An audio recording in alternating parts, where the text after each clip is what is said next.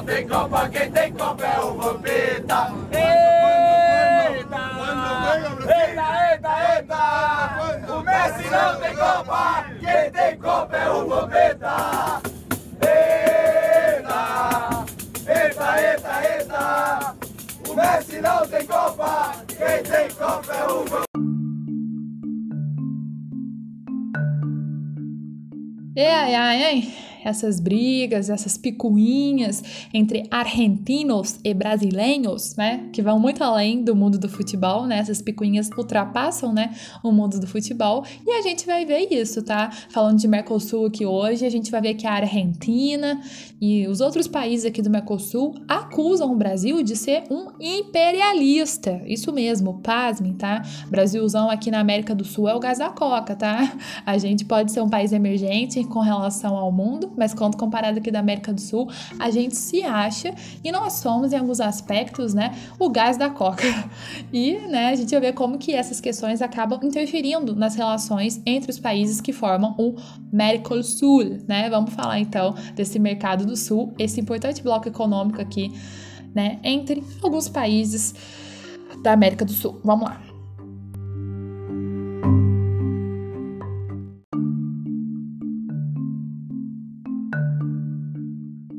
E quais são os países que fazem parte do Mercosul? Bem, atualmente os países que fazem parte do Mercosul são Brasil, Argentina, Uruguai e Paraguai. A Venezuela também fazia parte do Mercosul, ela é um dos países fundadores, mas no momento ela está banida do bloco, por conta, né, das coisas que estão acontecendo lá na Venezuela, do desrespeito à democracia e umas coisinhas mais que impedem, né, que a Venezuela continue fazendo parte do bloco. Há outros países aqui da América do Sul que, mesmo não fazendo parte né, do Mercosul, eles né, estão associados ao bloco e têm algumas né, parcerias comerciais, participam da zona livre de comércio, mas né, é, somente com relação alguns produtos. E são o Chile, a Colômbia, o Equador, a Guiana, o Peru e o Suriname. A Bolívia também está tentando, né, é, faz um tempinho, entrar para o Mercosul e se aproximar mais do Mercosul, mas por enquanto, né, os países que fazem parte do Mercosul são os países, né, que lutaram na Guerra do Paraguai: Brasil, Argentina, Uruguai e Paraguai.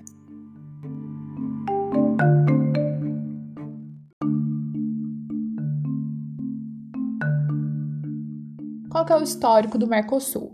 Bem, ele foi criado em 1991, então é um bloco bem recente, né?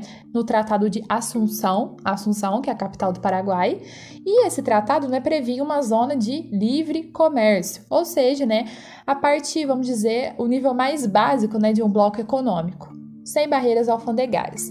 Aí nós temos o Tratado de Ouro Preto, em 1995. Sim, Ouro Preto, a cidadezinha aqui de Minas Gerais, né?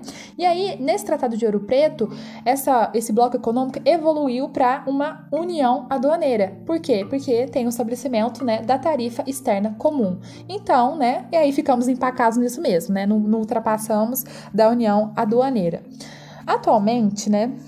Nós temos sim né, um acordo de livre circulação de turistas, mas, como eu já disse em episódios anteriores, essa livre circulação de turistas não é a mesma coisa que livre circulação de pessoas e serviços. Porque se tivesse uma livre circulação de pessoas e serviços, a gente já estaria em outro patamar, que seria de mercado comum. Mas não somos um mercado comum, somos uma união aduaneira. Os turistas podem visitar um país ou outro, mas para trabalhar, para morar, né? Aí já precisa de um visto, precisa passar, né, é, por questões, né, por órgãos mais burocráticos para a gente conseguir, né, ganhar o vistinho e ir, né, fazer medicina medicina na Argentina, né? Tem um tanto de brasileiro que faz medicina na Argentina.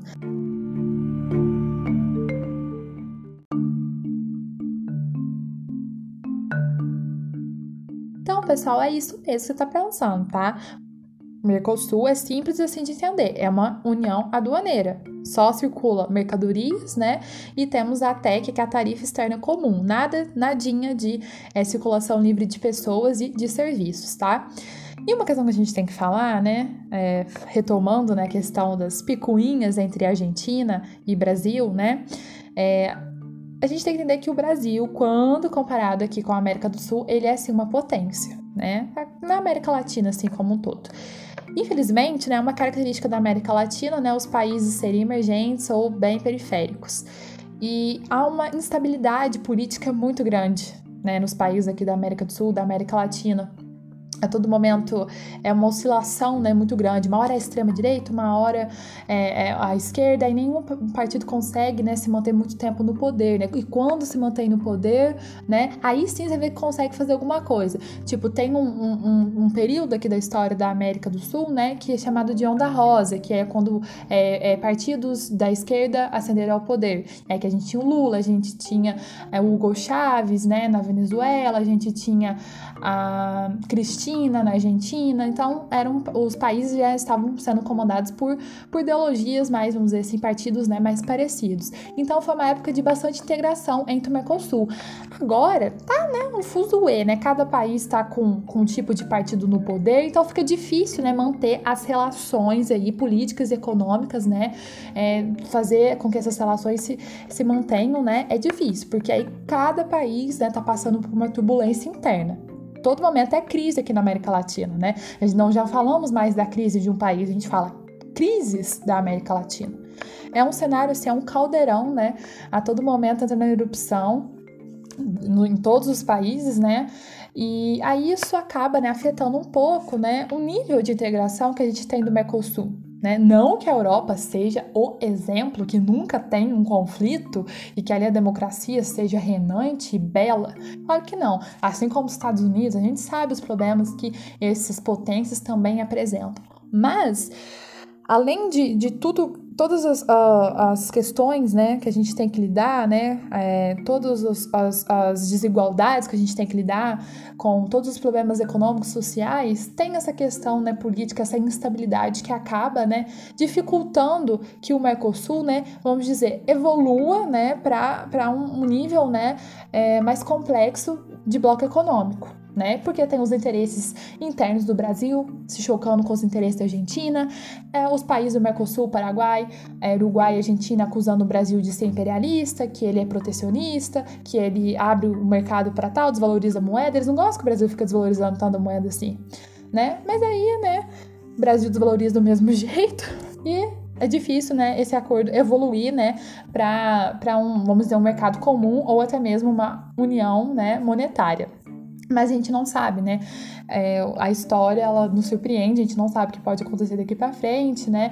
O que vai acontecer com a América Latina daqui a alguns anos, então não tem como falar que o Mercosul sempre vai ser assim, né? Nunca vai passar disso. Mas, assim, é difícil, né? Nesse momento que a gente está vivendo, ocorrer uma consolidação maior, né, do Mercosul.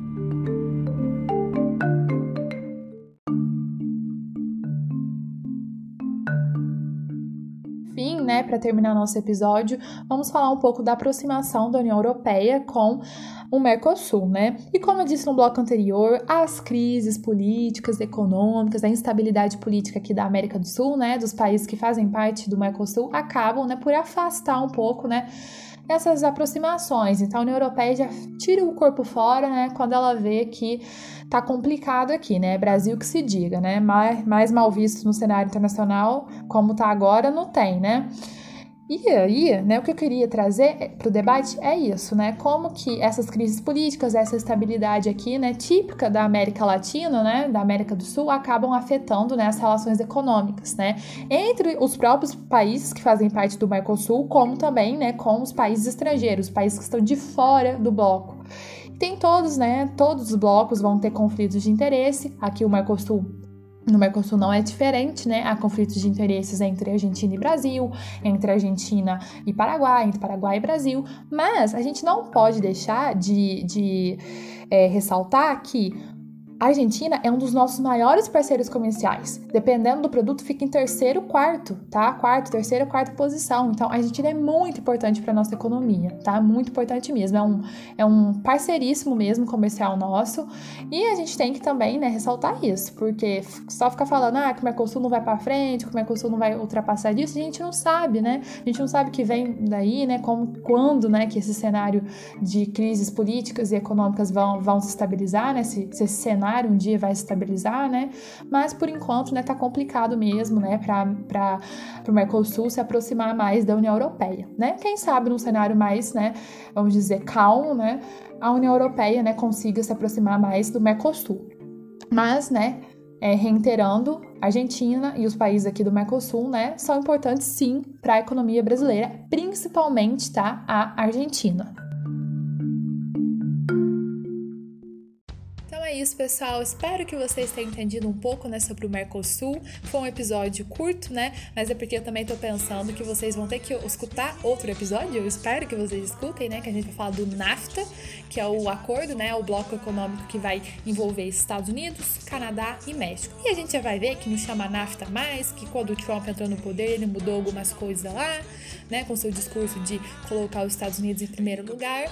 A gente vai entender, né? Como que sempre os Estados Unidos dão um jeitinho né, de se sobressair nessas relações econômicas, né, em tudo quanto é coisa, tá? Então eu espero vocês no próximo episódio. Tchau!